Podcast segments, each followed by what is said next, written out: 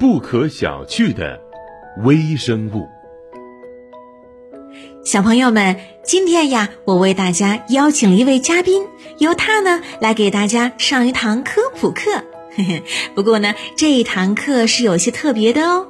我们需要一个显微镜，还需要一个大大的投影仪，因为只有这样，我们才能够看到这位特别的嘉宾。来，让我们看投影屏幕吧。当当当当！欢迎今天的嘉宾——微生物。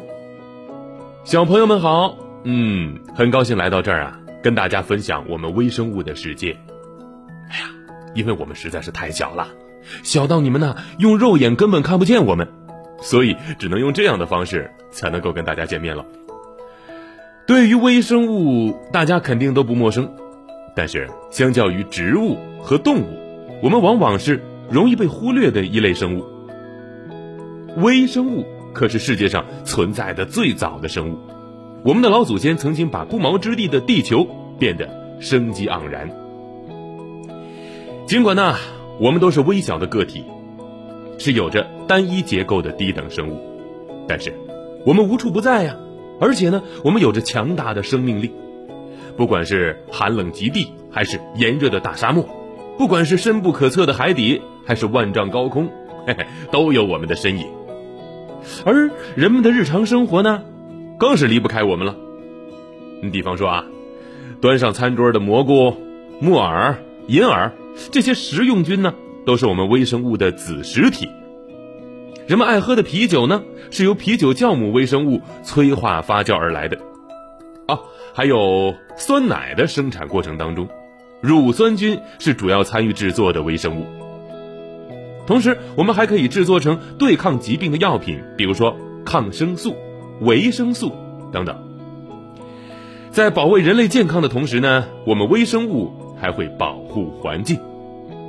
微生物肥料、微生物杀虫剂以及农用的抗生素都是依靠微生物制作出来的。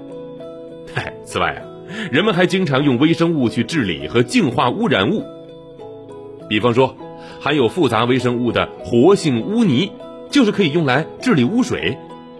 这种方式会比传统的化学和物理的方法呀更环保，在环境治理方面的污染和危害呢几乎为零，受到了人类的广泛支持和肯定啊。